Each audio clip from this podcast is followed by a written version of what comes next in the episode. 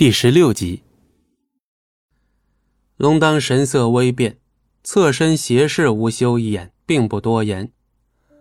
五族皆知，在七年前的那场妖鬼两族围剿巫族的浩劫中，巫族中人魂魄尽散，长老被封印，巫女也因此丧命。那时龙当还不是妖王，至今为止，他都不知道当时妖族为何要参与此事。也是从那时开始，妖族又开始重复几十年的噩梦，每日都有妖转变为炼妖，妖王也在第二年妖力散尽，最终身陨。龙当也是在那年成为了妖族有史以来最年轻的一任妖王。但巫族的巫女在接任之前，除了长老与巫师，是不可擅自外出见任何人的。究竟鬼王是如何得知巫女的相貌？从而想取得她的心，这一点龙当的确不知，只是他也没听说过巫女的心有何神奇之处。吴修看龙当的神情，便知他起了兴趣。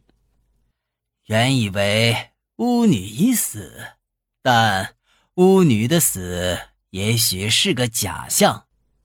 龙当瞬间神色大变，与你同在轩月亭中的女子。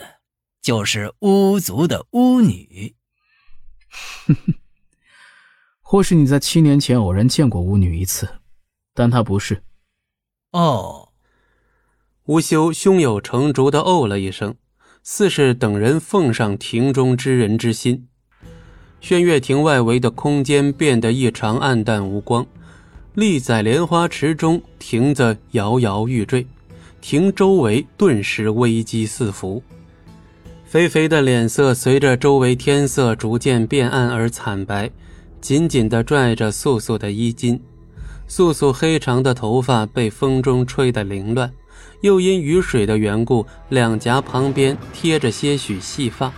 她的脸色也是不太好，目光扫过因惊恐而不出声的肥肥，素素紧握了握他的手，柔声中带着沙哑：“别怕，我数到三。”就一起跳下去。素素心想，最坏的结果便是一死，但却不想拖累了肥肥。她不多情，却是有情之人。素姐姐，一、二、三。素姐姐，三字音方落，轩月亭中便出现了一位拉住了欲跳进池中的肥肥。一掌击向素素的背后，确保她跌落池水中。掉落池中的素素才发觉，这水远比一个普通的莲花池的池水要深。她使不上劲儿，像是在这池底有无数条铁链在锁着她的头、手、脚，还有身体。素素越是挣扎，铁链锁得越紧，生生的在他的手腕上勒出了红印。他看得见水上面。哭着的肥肥也听得见有人在不停的喊着：“苏姐姐，苏姐姐！”这一瞬，有许多记忆在脑海中浮现：红岩林、红竹、风梅的话，还有风景寒。若是他真的就这样死了，风景寒应该不会伤心吧？还有风梅说的，被他所害的巫族子民会就此原谅他吗？他不知道。意识已经模糊，却有声音入耳。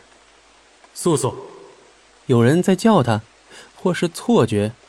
龙当置他不顾，师尊将他送上死路，还有谁愿意来救他呢？三日后，萧山妖族聚集地，行了三日的路，龙当带着肥肥回了妖族。